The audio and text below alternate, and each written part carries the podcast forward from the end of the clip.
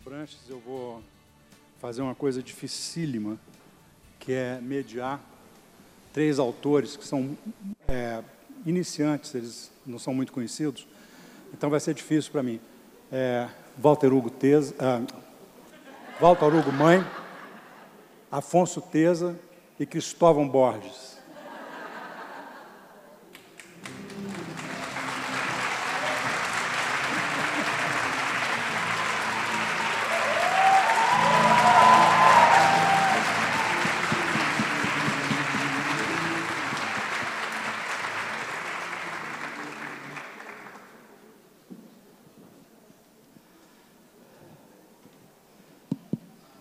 Flier começa com trio pateta. o... Eles três, eu não. É. E nós vamos conversar sobre um enigma da literatura brasileira, que é o conto. O conto, todos os grandes autores brasileiros escreveram contos magníficos, todos eles são contistas, e, não obstante, boa parte dos editores brasileiros diz que o conto não vende, que os, os leitores não gostam de ler contos. E a ideia da mesa é exatamente, se isso é verdade, coisa que eu não acredito, eu acho que é conversa fiada de editor, mas se isso é verdade, vamos começar a mexer com isso agora, vamos mudar essa realidade, vamos convencer leitores de que conto é uma coisa ótima de ser lida. O Walter Hugo tem uma visão do conto brasileiro muito é, é, valorada, ele valoriza muito bem o conto brasileiro, ele coloca numa posição importante na literatura mundial. Por isso eu vou conversar com você, Walter. Obrigado. Eh, antes de mais, boa tarde a todos. É uma alegria estar aqui. Obrigado por me permitirem estar convosco nesta mesa. sim, eu, tenho essa convicção. Eu acho que muitas das vezes uh, faz, faz parte que. Oba! A mesa só para mim. Caramba! Obrigado. Uh, muitas das vezes, quando estamos, uh, quando estamos nos nossos países, é claro que nós tendemos a, a, a detalhar todas as deficiências e todas as dificuldades e somos legitimamente, exercemos um protesto em relação, em relação às coisas e nem sempre, nem sempre sabemos que, por vezes, podemos estar a protestar contra coisas que são melhores no nosso país do que nos outros. Porque, enfim, porque não temos logo a noção de que, noutro lugar, as coisas não se passam nem assim. Ainda que nós queiramos que, que seja melhor, nos outros lugares não se passa nem assim. Em relação ao conto, é, é inequívoco para mim. Eh, eh, o, o, Brasil só está a par da, da, da Rússia, dos, dos países de, de, da antiga União Soviética, onde, onde há contistas opulentos, importantes e que não são minimamente diminuídos perante, perante os seus pares, ou perante os, os praticantes de outros géneros. E, e, eu estou convencido que isso começa, o rizoma desta, desta questão tem, passa muito pelo, pelo Machado de Assis, que foi um contista de, de, largo caudal, não é? Um contista deixou 200 contos, pouco mais de 200 contos, todos eles propendendo para ser geniais, e se não forem todos, há uma, uma, uma, uma substancial quantidade absolutamente genial, e que inspira, que eu acho que ele inspira, deixa, deixa um, um pouco o exemplo para todas as gerações seguintes de que o conto é válido, que o conto prestigia e que se pode ser um grande, grande autor conhecido a partir dos seus contos. O, o caso, por exemplo, do Alienista é um caso paradigmático. Eh, podemos, podemos considerar outros textos maiores, talvez mais complexos, mais importantes, mas não são melhores. O alienista, se o Machado de Assis deixasse apenas uns contos e, e o alienista estivesse ali, ou, ou, aquele outro, o espelho, por exemplo, ele seria o gênio que é. Não, não se diminui rigorosamente nada porque esse, esse texto defende-o. Isso não, isso não acontece noutros países, por exemplo, Portugal. A relação de Portugal com o conto, efetivamente, é uma miséria, é uma desgraça. Existe, existem alguns, uh, alguns contos brilhantes, alguns brilhantes autores que passaram pelo conto, mas, uh, excetuando Miguel Torga, eventualmente, uh, que nem sequer é um dos meus autores favoritos, mas é um, é um autor prestigiado, não há ninguém eh, que seja, que, que seja da ordem do monumental na literatura portuguesa e que isso, e que isso tenha acontecido a partir do conto, ou, onde o conto seja uma inscrição fundamental. Hum, verdadeiramente em Portugal, escrever um livro de contos não dá certo, seja quem for, não dá certo, não vai vender, eh, o público não adere, não, as editoras não querem sequer editar. A maior parte dos autores que, por algum tipo de natureza, queiram abordar o conto são boicotados, são convidados a escrever romances para aparecerem ao público como escritores sérios e não como uma cambada de preguiçosos. E no Brasil, ainda que exista, ainda que esta, esta temática desta mesa seja o conto, género maldito, ainda que exista este incómodo, ou que, possa, se possamos discutir, discutir este incómodo, a verdade é que não faltam autores de contos, não faltam uh, contistas, inclusive as novíssimas gerações, estreando e batalhando para conseguir os seus autores, e por isso há muito mais uh, dignidade no conto no Brasil do que existe, por exemplo, em Portugal e, e parece-me do que existe na Europa toda. Uh, vocês só têm mesmo a, a concorrência dos russos para, para serem declarados o, o grande país do, do conto. É isso. Está, está, uh, está substancialmente resolvida a questão, podemos ir tomar café. Cristóvão, você, você a, a, além de, de, de, ter contos e, e, e, ser um romancista, você também é um teórico da literatura. Você, você conhece literatura é, estruturalmente. Como é que você vê essa questão do conto?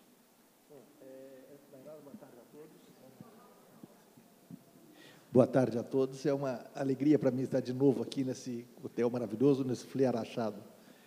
Afonso Borges. É, é, o tipo de lugar que eu gostaria de fazer uma residência literária, assim, nos três meses. Escrever um romance aqui. É, é realmente um, um, dos maiores, se não o maior festival literário mais agradável, com certeza, do, do Brasil. É um espaço fantástico. Né? E é sempre bom estar aqui. E...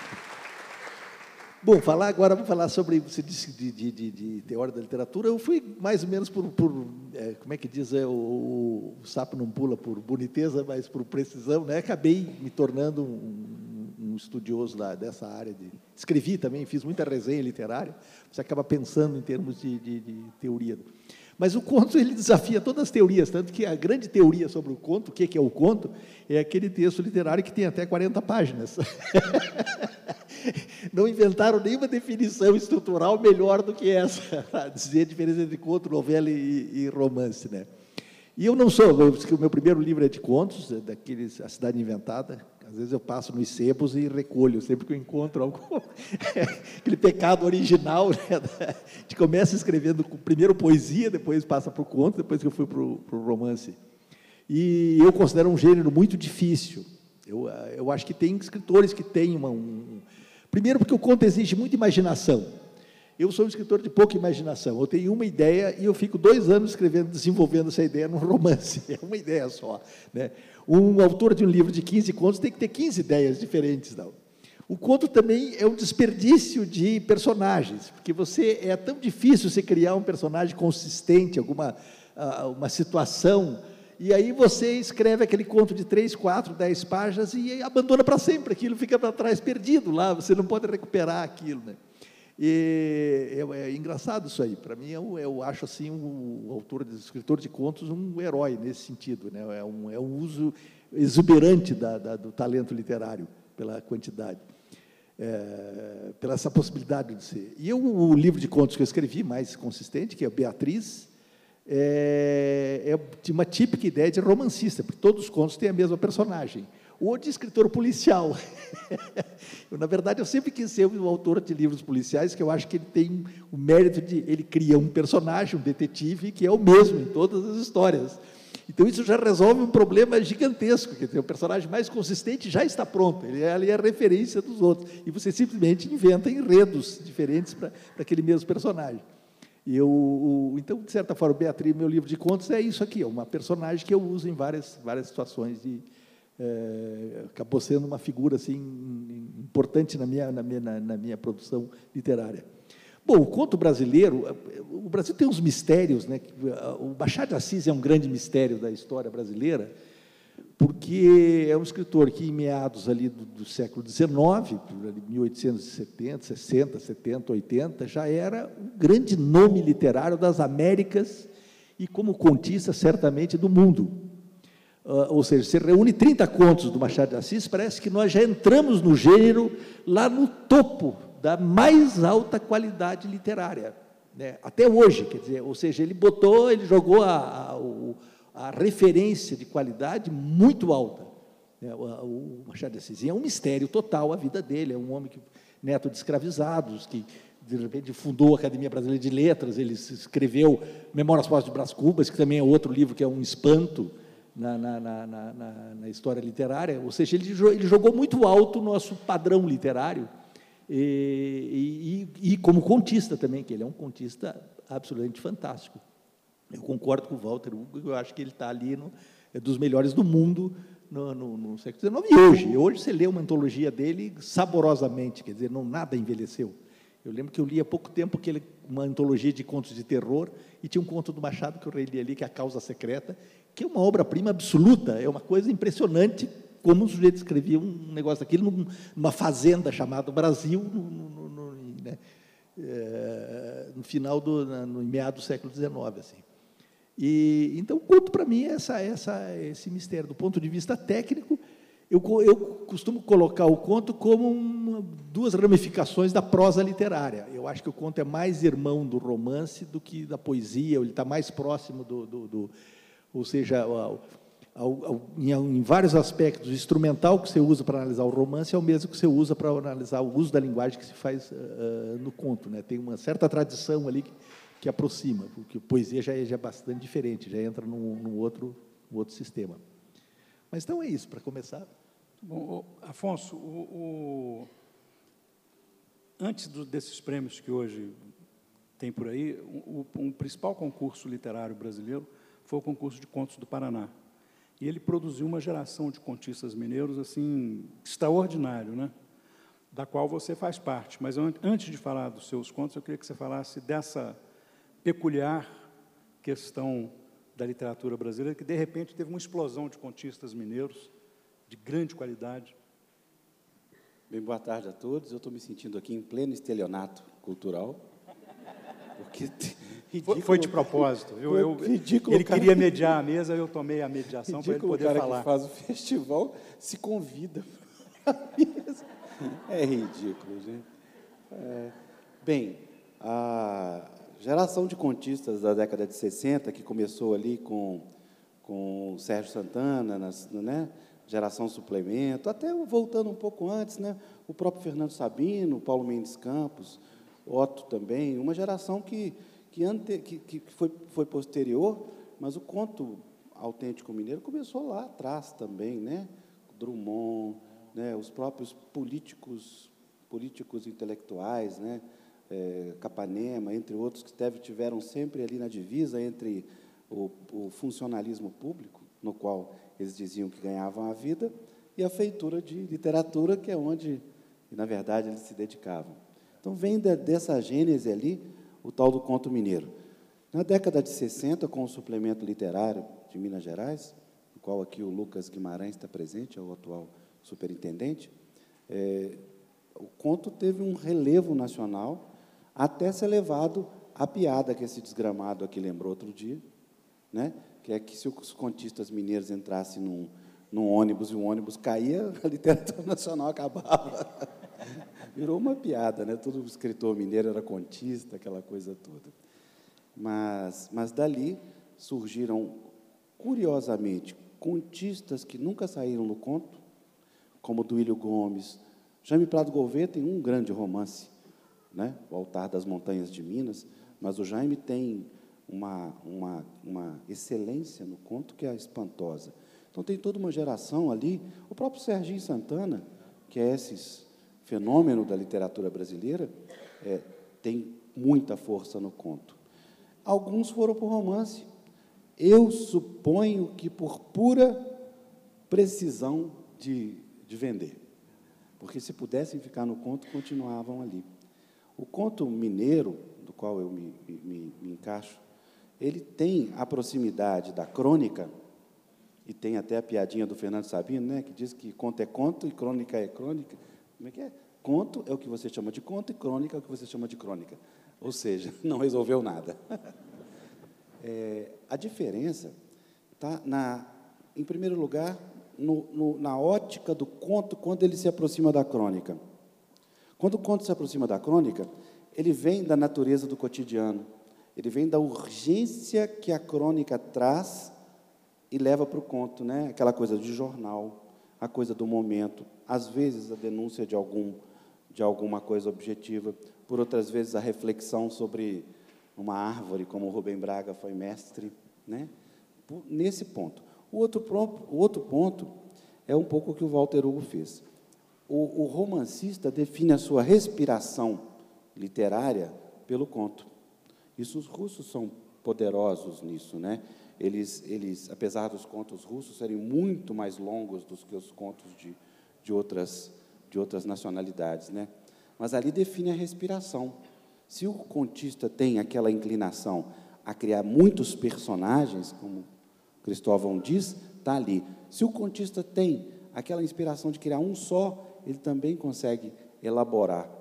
Então, o romancista, que é também contista, dá sequência à sua respiração e à sua forma estilística através do conto.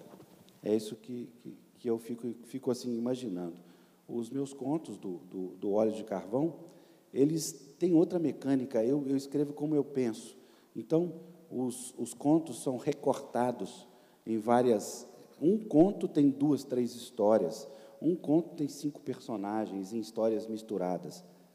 E a reflexão que eu fiz é que, no fundo, no fundo, é que hoje, com essa multiplicidade de janelas que a gente vive, né, ou na internet, ou, no, na, ou na televisão, ou no próprio campo de observação da vida que a gente tem, a gente está sempre analisando muitas histórias juntas. E eu, por imprudência, né, eu cometi esses contos misturados, um mesmo conto em várias vozes, é, mas eles refletem a mecânica do pensamento.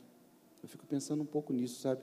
Eles são uma espécie de, de fluxo de consciência menos é, elaborados que os romances de fluxo de consciência que são como o Trandorado, né? São muito elaborados, muito rebuscados, muito barrocos, né? Essa coisa do, do fluxo. E outra coisa, para finalizar, não existe conto sem muito trabalho. Não é? O conto é, na minha opinião, o, o, o, o, gênero literário que exige mais do seu autor. Por quê? Porque ele é curto, porque ele tem que ser. Tem que ser. É volta? É, tem, que, tem que atrair, tem que pegar, tem que ter começo, meio e fim. Não adianta ter um conto que acaba assim, só porque tem que acabar, porque por causa do tamanho. Né? E nessa mecânica a gente vê qual que é o bom contista. O bom contista, o mau contista se estende, faz contos longos e no final é, é, perde, perde oportunidades literárias e de momento ali. O bom contista sabe resumir, sabe condensar, sabe usar síntese, né, a seu favor e a favor do personagem. Então, assim, é, é, é, na minha opinião, ao lado da poesia, mas também não vamos nem misturar, né? Que é outra história, é o gênero mais difícil da literatura. Você falou em síntese, posso? posso é, eu me lembro, eu sou da terra do Dalto Trevisan, que é o rei do, da síntese. Eu considero que o Dalto é autor do menor conto do mundo, que eu, eu sei decortar aquele livro 2, 3, 4, que é assim, uma espécie de DNA, uma molécula de um conto que Nunca fui tão só, querida, como na tua companhia. Você tem dois personagens, uma intriga, uma situação. Você tem um conto inteiro ali. Inclusive, todo... inclusive o tom. Ô, Cristóvão, é. inclusive todo mundo entende. Todo mundo entende. Isso aqui é um DNA, é como se você fosse no microscópio arrancasse uma, um DNA do conto. Está aqui. Não, é impossível dizer com menos palavras do que isso. Ele, ele é perfeito, como você agora você amplia isso, é, multiplica, você tem um tipo, mas o Dalton é especialista nisso, né, de situações condensadas. O conto dele tem sempre, no máximo, uma página e meia, duas páginas. E foi cada vez enxugando mais, assim. Ó. Eu, eu, eu, eu gostei de te ouvir, Afonso, mas estou em desacordo. Porque... que bom, que bom. Não, o conto... Coisa combinada e descombinada. É, a gente combina muito não concordar. Na verdade, não, eu não sei se tem que, se tem que ver com o, com o ser pequeno, o ser curto, o ser mais longo. E, e, e, por vezes, ainda que seja. Quando, quando começava por dizer acerca dos, das 40 páginas, porque ninguém sabe muito bem, não é? O que é, o que é afinal um conto. As 40 páginas são uma, uma imagem. Eu, eu, penso sempre que, para mim, o conto, eh, para além de, ser, de necessitar de ser alguma coisa contida na, na, na quantidade de palavras, tem de ser alguma coisa incisiva, como dizia, alguma coisa que vá um, mais ou menos direto a um assunto qualquer, mais ou menos direto a uma questão. E, no entanto, talvez, talvez o, o conto uh, moderno, recente, contemporâneo, mais interessante, ele seja assim um pouco uma forma de pulverização, não é? Que a gente, ele, ele funciona como um, uma fragrância que espalha. E por isso é que é frustrante a gente entregar a um conto, a um texto breve, eh, entregar uma grande ideia, porque porque ele é isso, não é? Ele pulveriza. Se a gente deixar um, uma fragrância magnífica, uma, uma, uma, mínima bufarada da, da fragrância pode eventualmente encher, encher toda a sala, chegar, ter uma refração, uma ressonância que vai ocupar todo o espaço.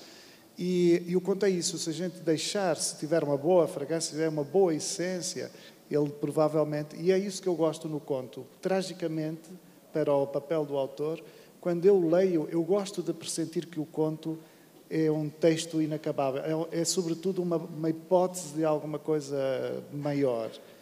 E, e, e, porque nós vemos que o autor foi de tal maneira eh, brilhante que ele depositou em algo breve uma fortuna, algo que, que é inacabável. E esse conto eventualmente vai, vai perdurar. Por isso eu, não, eu, eu, sou muito avesso em imaginar o conto como uma. Gosto que. Acho que tem uma incisão, mas não, não, não abordo o conto como uma forma de simplificação. Por exemplo, alguns dos meus contos, alguns dos textos que eu publiquei, eles na verdade nunca foram pensados como contos, eles são bocados de romances que eu, que eu escrevi que eu não quis publicar. É, eu, eu, eu, não é que eu nem, nem não gosto dos romances, até gosto. É, o que eu não gosto eu apago, não deixo memória, eu, eu deleto, como vocês dizem. Mas são, são romances que eu gosto e que eu tenho guardados e que eu acho que um dia publicarei. Mas antes de os publicar, apeteceu não publicar naquele instante, ou não apetece publicar agora, e eu publiquei dois capítulos.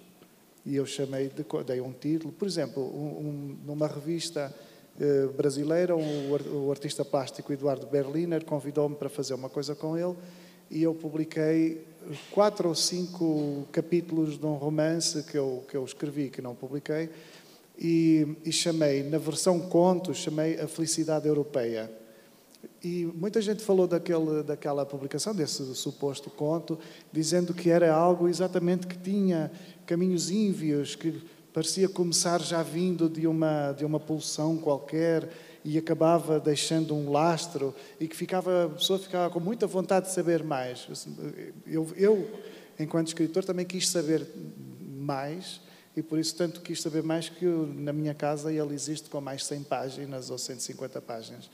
E, e não é isso que retira. Por isso, o género o que é complicado no conto passa mais, na minha perspectiva, passa muito pelo que o Cristóvão Teza dizia, que é de facto a, a, a, coragem, não é, que o autor tem de entregar o seu esforço a algo que parece que vai ser uma refeição tão breve.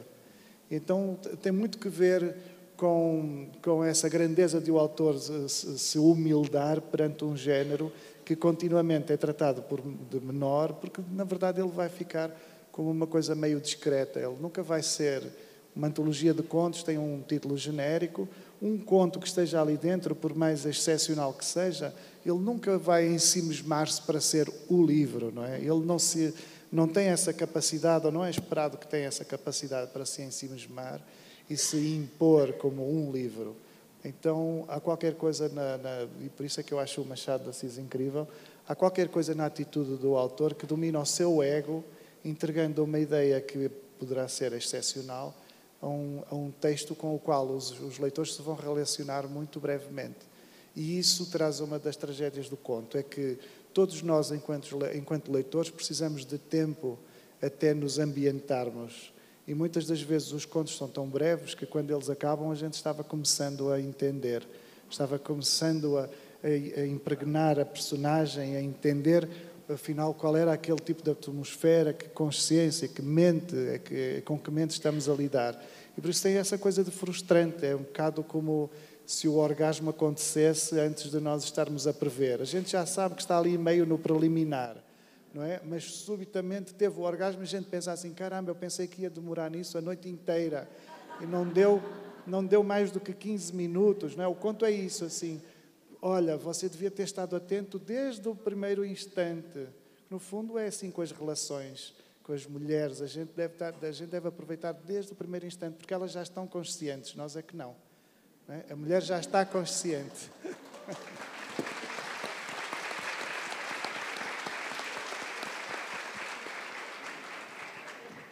Eu concordo com sua discordância. Não foi, não foi Mais combinado, mineiro Afonso. impossível. Não foi combinado.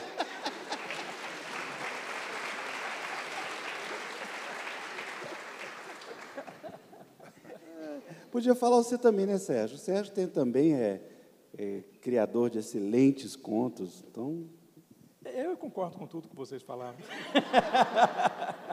Não, mas eu tenho, eu, é, é isso, quer dizer, e tem, e tem os autores que se dedicam exclusivamente aos contos, né? a gente tem um, aqui em Minas um exemplo de concisão, exímio contista e muito conciso na produção.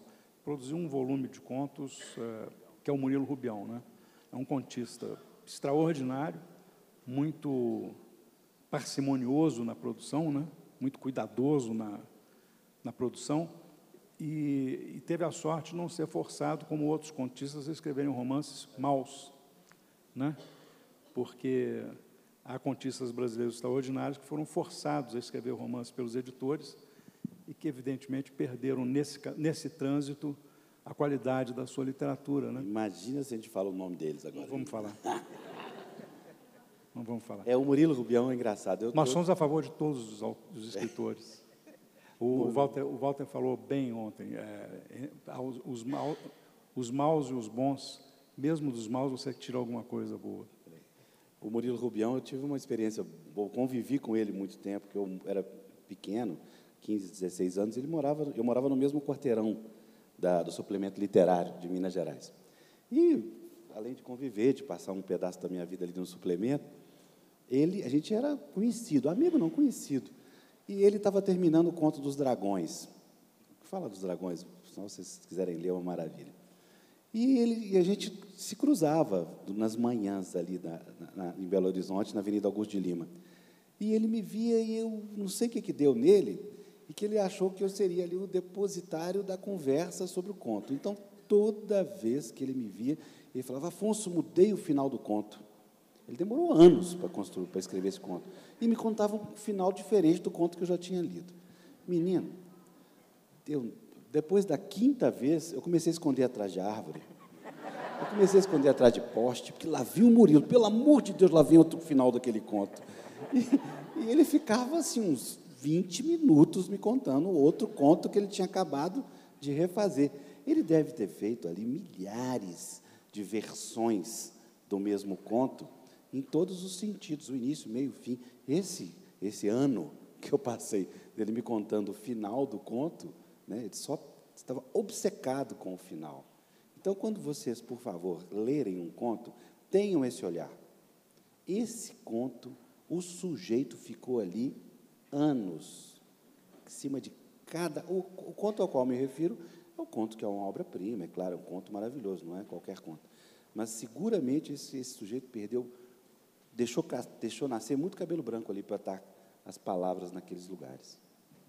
Aliás, esse é um, um aspecto interessante do conto, pelo menos para a minha geração, É, e aí, pensando, é, do, do, do, digamos, do imaginário literário da, da época da gente, a ascensão do conto brasileiro, como a época dos contistas mineiros, coincidiu também com o momento de, como é que pode dizer, de incidência da ideia da, de, da lapidação formal da literatura, do formalismo, um neoformalismo, anos 70 e anos 80, em que houve um movimento contra a verborragia, entre aspas, da, da, da prosa antiga, da prosa dos, das décadas anteriores, que era na poesia, a era do, da do poesia concreta, a busca da forma lapidada, e o conto serviu, ele parece que entrou assim como o espaço da prosa onde você podia, podia, porque até o romance era considerado nesse período pelos mais fanáticos como não literatura, como jornalismo literário, como um tipo de linguagem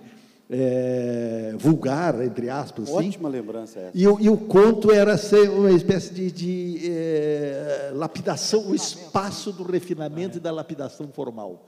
Então, o bom escritor é aquele capaz de escrever um conto perfeito e num, numa, numa, numa, numa tipo de, de olhar exclusivamente formal. Foi um, assim, houve uma hipertrofia, uma hipertrofia da, da, da volta dos, formalistas russos, aquela ideia de que linguagem é forma, que, ah, ali, bem anos 70, Todorov, aquela lá.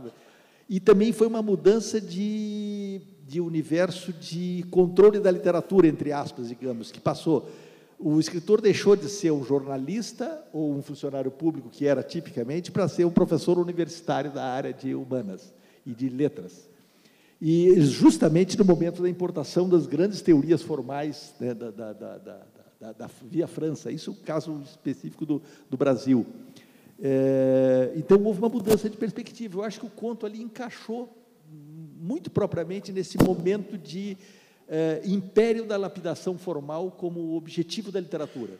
Né? E, e, e, claro que a literatura é muito mais do que isso. Ela tem, ela, ela, e aí eu entendo o que o Walter quer dizer. Um conto não precisa ter um final, um arremate como um soneto, como uma. Não. A, a, a literatura é anárquica, a literatura é aberta, a literatura não é, você vai criando formas novas, modelos, estruturas novas, narrativas, quer dizer, ela engloba tudo. Mas naquele exato momento se tinha muito a ideia de, de certa forma, domesticar a prosa a serviço de uma concepção literária, eh, do primado formal da concepção literária.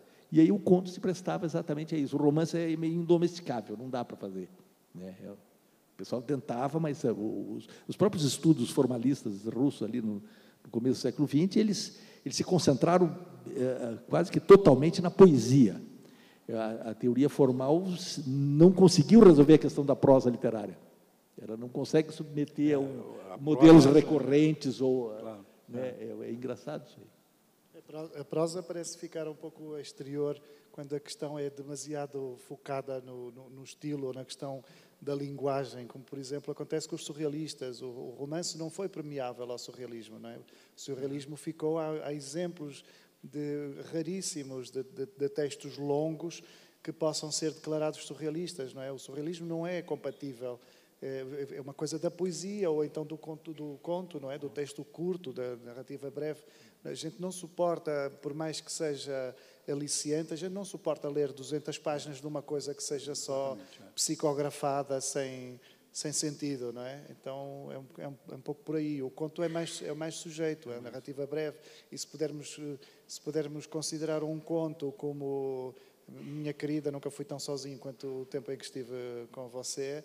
Se pudermos considerar um conto aí, qualquer, qualquer micro-existência discursiva pode ser, pode, pode ser delirante e pode ser surrealista, mas um romance não tem condição.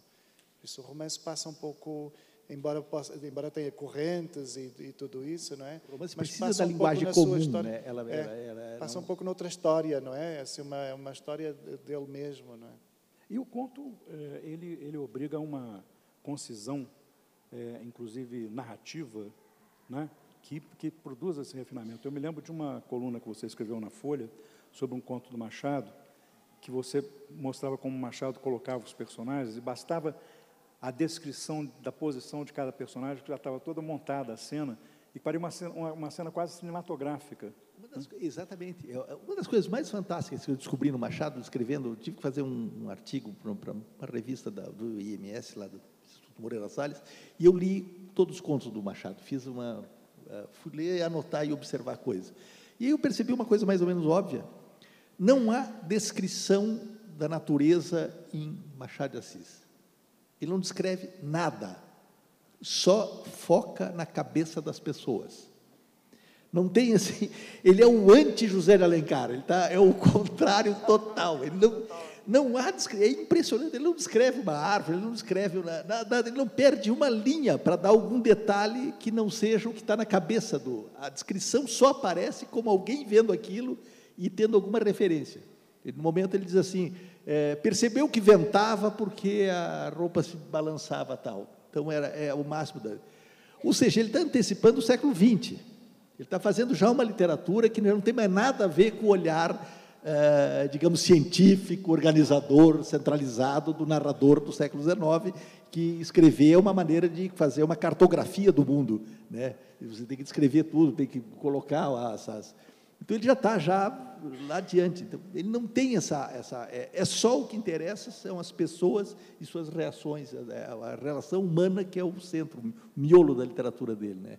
E nos contos a mesma coisa, é, um, é, é absolutamente fantástico. Eu, eu, sobre eu, isso, Fuji. Não, você tem direito a falar também, Afonso.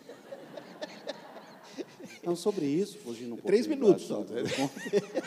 O Machado, ele, ele, essa função pessoa Machado, né, como jornalista, cronista, escrevendo em jornais, fazendo matérias, né, cobrindo o cotidiano do Rio de Janeiro do, do início do século XX, né, participante daquilo. Isso no, no Dom do Crime, que é o livro do que vocês vão ouvir aqui o presidente da Academia Brasileira de Direitos, o Marco Luquezzi, falar. Ele evidencia isso. Né? O Dom do Crime é um pesquisador que começa a olhar os jornais de época, época na qual Machado de Assis trabalhava nos jornais, e descobre um crime muitíssimo parecido com o, o, o que se supõe no, no, no, na Capitu e na coisa do, do Brás Cubas, né? Que, que, então, assim, ele traz esse, esse, essa realidade do, da pesquisa do jornal e joga para o que o Machado de Assis viveu. Eu não tenho dúvida nenhuma que se o Machado vivesse hoje, ele estava tweetando, Instagram, tinha Facebook. Eu tenho dúvida. Muita... ah, eu teria, não. Teria, estaria ligado ao que está acontecendo, sem dúvida. E, e, e, a, o, o, e isso que você falou é, é interessante. Estava tá, me lembrando aqui daquele texto do Gramsci, Narrar ou Descrever, que ele compara o Émile Zola com o Balzac, né? que são duas formas completamente diferentes de, de, o de escrever. né? George Lukács, eu me lembro. É. Isso era a leitura do... É. Essa era a típica leitura, editora Civilização Brasileira, é aquilo que a gente lia, final dos anos 60, começo dos 70, era uma coletânea de, de é, o e escrever, ele, ele compara a corrida de cavalos no, no Zola e uma corrida de cavalos no Tolstói. Tolstói. E aí ele é. mostra a diferença dos dois. É, é, é um belo, um belo estudo, um belo ensaio, assim, do, embora não seja adepto do, da, da visão lucaxiana é, da literatura, mas ali ele deu uma sacada do que é, relevante. Né? Quer dizer, o Zola é o cientista descrevendo como uma espécie de Nervo mapeamento do, do mundo. Exatamente. corrida tem, então ele se detém em cada detalhe. E para o Tolstói, o que interessa é a reação da, é, da Ana Karenina, né, que está com, com, relação ao cavalo que o que o que está o, o, o, amante. o, amante. Então é, um, é uma é completamente diferente a função descritiva da corrida ali. É o que está em jogo para um e para o outro, né? Um, de certa forma, é uma demolição do Zola. Ele faz é, ali. É, exatamente. a demolição do realismo. Como o Machado de Assis, a demolição do, exatamente, do, do Zé de Alencar. Não, é completo. Né? O, o Machado é o anti-José Alencar. É. é uma coisa do ponto de vista de linguagem. Eu até faço assim, aquelas teorias de boteco, que às vezes a gente diz assim, eu acho que tem duas vertentes no Brasil literárias, de, de, de, e aqui não vai simplesmente questão de valor, mas eu diria que é o modo de, de olhar para o país e o modo de olhar para a literatura, né? que, tá, que, são duas vertentes nascidas, de um lado pelo José Alencar e de outro pelo, pelo, pelo, uh, pelo Machado, e que você contrapõe mundo rural e mundo urbano. Isso é a grande contradição brasileira, que é o, o arcaísmo do, do, do, e as soluções do mundo rural como concepção de mundo, que são as soluções do, do, do José Alencar, de certa forma, a criação do mito brasileiro, a busca das raízes eh, únicas daqui, o nacionalismo, as, a, ele, ele, também se propôs fazer o um mapa do Brasil, escreveu sobre todas as regiões, o sertanejo, a questão do índio e tal, com o detalhe de que o negro está completamente ausente desse mapa. Quer dizer, é, uma, uma, é um meio olhar, mas ele se propõe isso aí. E outro, o, o, Machado, que não descreve nada, que é, o mundo dele é abstrato, as, as, a, a, o nível, ele nunca saiu do Rio de Janeiro, o, o espaço geográfico dele são ruas, né, abstrações geométricas, não tem. Uh, a natureza para o brasileiro, para ele, não dizia absolutamente nada, e ela é absolutamente essencial em Machado. E se você pegar as famílias dos escritores brasileiros, você vai ver que tem os machadianos e os alencarianos. Né? Você tem uma família alencariana que vai lá, pega Jorge Amados, pega um determinado quadro de representação do país, o próprio Guimarães Rosa, eu acho que, não, por isso que eu digo, não tem nada a ver com valor isso aí. São maneiras de se apropriar do país, como literariamente. E uma escola uh, urbana mesmo, urbana no sentido mais seco e abstrato, que foi inaugurada por Machado de Assis. Daí, e você encontra um, alguém como o Graciliano Ramos, que eu coloco nessa categoria, que embora escreva Vidas Secas, escreva sobre o, o mato, ele tem uma cabeça totalmente urbana. Ele, ele não, não, não, não, interessa a ele mitos de fundação, não interessa a ele mitos de, de que são fundamentais nessa, nessa visão. Né? Eu acho que isso aí define boa parte da literatura brasileira, ou das tensões que faz a literatura brasileira para você resolver essa coisa que você tem eh, uma, uma, uma, a Bélgica, a Índia, o, o rural o urbano muito vivo. Quer dizer, o Brasil hoje é um país urbano, predominantemente urbano, mas tá, tem uma cabeça que não, não acompanhou, que ficou lá atrás. Né? Quer dizer, a gente tem, vive nessa guerra entre esses dois mundos.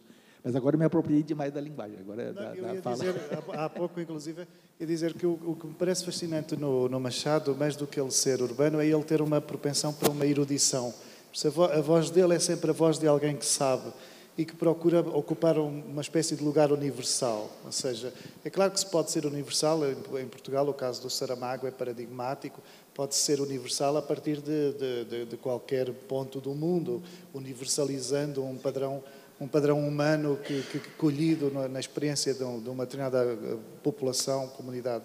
Mas o Machado tem, embora ele, ele traga ao de cima uma certa natureza da sociedade brasileira, ele parecia ter uma ansiedade para estar num ponto abstrato que pudesse ser o centro do mundo inteiro, ou seja, ele poderia estar ao centro, em princípio, o seu pensamento parece operar ao centro de qualquer cidade, né? E isso, isso é muito, é muito específico. Eh, e, e, e parece-me que o, o, o, gênio do Machado é uh, de antever o que, o que vem a ser o século XX, como, como, por exemplo, o que vem a fazer o Kafka, trazendo ao de cima já um certo absurdo e, sobretudo, o indivíduo paradoxal. Machado já lida com esse indivíduo oblíquo, não é? Não é, não é Capitu que, que era oblíquo, era ele, ele enquanto narrador, enquanto sujeito do seu pensamento, gera de tal maneira que nós não conseguimos nunca uh, dominar o seu, seu narrador, a sua personagem, e ele vai sempre, vai ser sempre um pouco contraditório. Por isso, no, no, fim, a gente não sabe muito bem com o que é que lidou. E o seu mistério é esse. Nós vamos estar constantemente lendo e relendo o Machado e vamos estar sempre, vamos ter sempre dúvida com que tipo de, de questão estamos lidando. É exatamente o, o paradigma kafkiano. É? Há uma pitada, uma pitada de absurdo que se antecipa ao, ao, ao absurdo uh, propriamente dito, mas há uma pitada de absurdo enquanto, enquanto proposta de pensamento e que já vai inquinando, não é? já vai apodrecendo a, a, capacidade de estarmos seguros de alguma coisa. A verdade é que o Machado traz isso.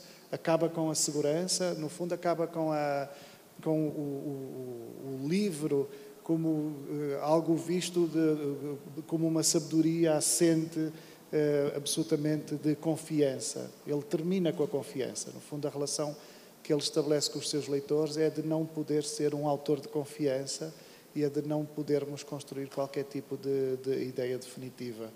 E isso parece-me parece brilhante, sobretudo por ser feito muito antes do que, do que o, os grandes autores do século XX acabam por acabam por fazer. Eu queria só fazer uma, estamos na hora de acabar, né?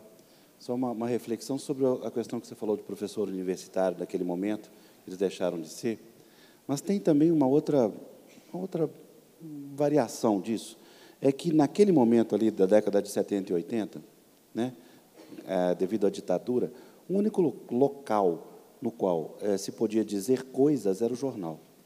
Então, da crônica derivou essa, esse, esse desejo natural, naquela circunstância de país bloqueado, como diz Drummond, né? eh, desaguar no conto. Por isso, inclusive, que você puxou uma coisa importantíssima que eu não me lembrava, que é o quanto o romance, naquele momento, foi desacreditado em certa medida. Sim, não, o romance era. Eu lembro quando eu comecei a escrever romance, eu era tido como um sujeito do século XIX. Você está fora do tempo. Não tem mais, não tem mais sentido escrever romance.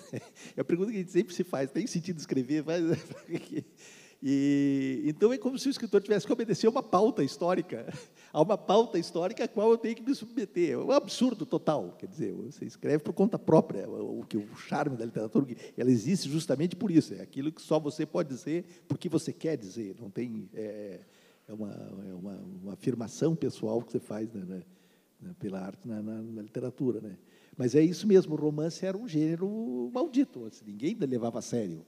Não tinha um. que os romances da época com uma certa proeminência era Zero, Nácio Alo Brandão, vai estar aqui com a gente. Eram romances muito bem posicionados no momento, né? Aham. E era, era é, o, o- é, é engraçado também os anos 70 foram assim o ocaso da narrativa brasileira clássica do século XX. São os grandes livros se encerram ali, os grandes autores.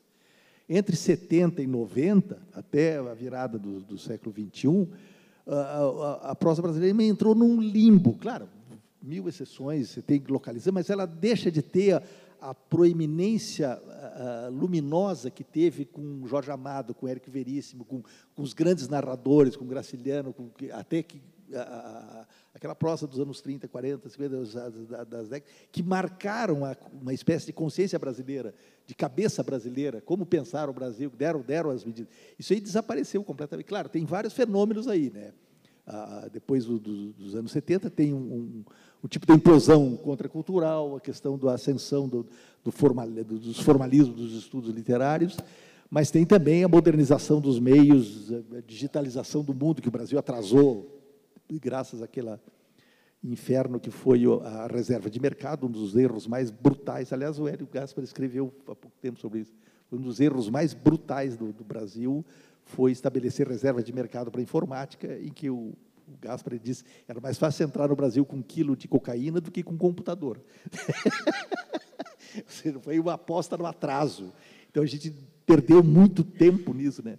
E que depois virou e o século XX, ali na virada do século XXI, ali aí eh, pegando a minha geração e toda uma geração nova, a, a prosa revigorou-se no Brasil. Ela começou a renascer muito forte, mas ela meio que se apagou. Eram manifestações quase de prosa poética. Se pegar os autores Noll, eh, João Gilberto Noll, você pegar os autores assim significativos de, de um período, eles eram eh, figuras muito pessoais, era uma prosa muito fechada, muito intimista, eh, intimista, Confessional. confessional, ela, ela meio que se desligou daquela visão mais ampla social que, que tinha marcado, a, a- que marcou a, a prosa brasileira do século XX. Né? Eu ia, eu ia só, só dizer que no caso do português é curioso, porque no- nos anos 70, levantado essa, essa hipótese do fim do romance, da morte do romance, eh, é quando, por autores como, por exemplo, a Agostina Bessa Luís, que acabou de falecer e que era uma autora, uma autora absolutamente excepcional, ou o Virgílio Ferreira, ou o José Cardoso Pires. O, o Virgílio Ferreira pode ter sido, eventualmente, o maior, o maior romancista do século XX em Portugal. É pouco conhecido no Brasil, lamentavelmente, é um dos, é um dos meus autores favoritos mas essa geração terá levantado a hipótese de, de, de o romance ser improcedente, mas em Portugal essa discussão virou uma coisa eh, fechada na academia, porque enquanto se discutia a morte do romance, aparece Saramago e aparece Lobo Antunes. E então há um contraciclo, não é? Há, um- uma geração excepcional anterior, mas há, uma, há, há sobretudo estes dois nomes aos quais se juntam depois, por exemplo, a Lídia Jorge, eh, a Maria Velho da Costa, que é incrível, a Maria Gabriela Lan- Lançol, que, que é, é sinistramente eh, complexa, mas é genial. Eh, Então há um contraciclo em Portugal que faz com que toda a discussão seja improcedente, não é? Porque parecia que ao, aos ecos do mundo declarando o romance como esgotado, eh, Portugal acabava por eh, parir a sua geração talvez mais bem sucedida, com, com as primeiras grandes internacionalizações e que, que vem a resultar no primeiro prémio Nobel e tudo isso. Então é muito curioso, é, é curioso entender, entender que, que no Brasil há essa há, há esse outro lado e há um, um certo tempo de uma certa espera para que para alguma coisa nova chegue, não é? Mesmo Saramago e Lobo Antunes, nesse momento, em que surgiram em Portugal não eram tão difundidos no Brasil. Sim, claro, demoraram, demoraram.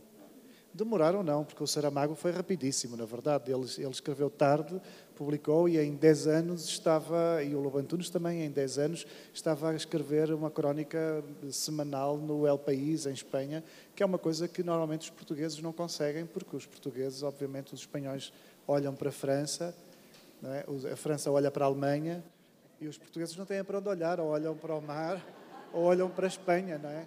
E então ali.